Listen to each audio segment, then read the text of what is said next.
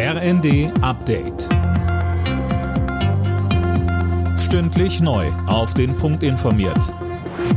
Ich bin Alena Tribold. Guten Abend. Im Prozess zwischen Hollywood-Star Johnny Depp und dessen Ex-Frau Amber Heard sind beide der Verleumdung schuldig gesprochen worden. Die Geschworenen gaben dem Fluch der Karibik-Star allerdings in großen Teilen recht. Er bekommt von Heard 15 Millionen Dollar Schadenersatz. Heard wiederum wurden zwei Millionen zugesprochen. Über Wochen hatten sich die beiden Schauspieler vor Gericht mit schweren Vorwürfen überzogen. Heard warf ihrem Ex-Mann häusliche Gewalt vor und auch Depp beschuldigte Heard immer wieder gewalttätig gewesen gewesen zu sein. Deutschland will auch vier Mehrfachraketenwerfer an die Ukraine liefern, um das Land im Krieg gegen Russland zu unterstützen.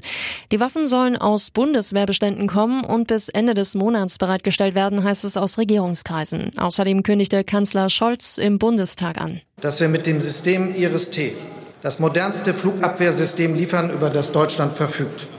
Damit versetzen wir die Ukraine in die Lage, eine ganze Großstadt vor russischen Luftangriffen zu schützen. Auch das ist eine Entscheidung dieser Bundesregierung. Der Tankrabatt zeigt offenbar schon Wirkung. Die Preise für Diesel und Benzin sind laut ADAC an vielen Tankstellen wieder unter zwei Euro gesunken. Auch das 9-Euro-Ticket ist an den Start gegangen. Die Bahn rechnet aber erst zum Wochenende mit volleren Zügen.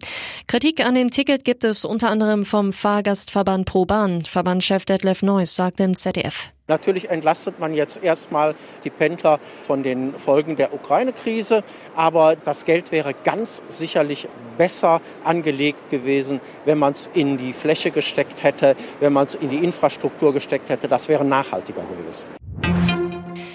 Weil es immer mehr übergewichtige Kinder gibt, will Gesundheitsminister Lauterbach den Sportunterricht stärker fördern. Das kündigte er in der Bild an. Grund für die Gewichtszunahme bei Kindern und Jugendlichen ist mangelnde Bewegung während der Pandemie. Alle Nachrichten auf rnd.de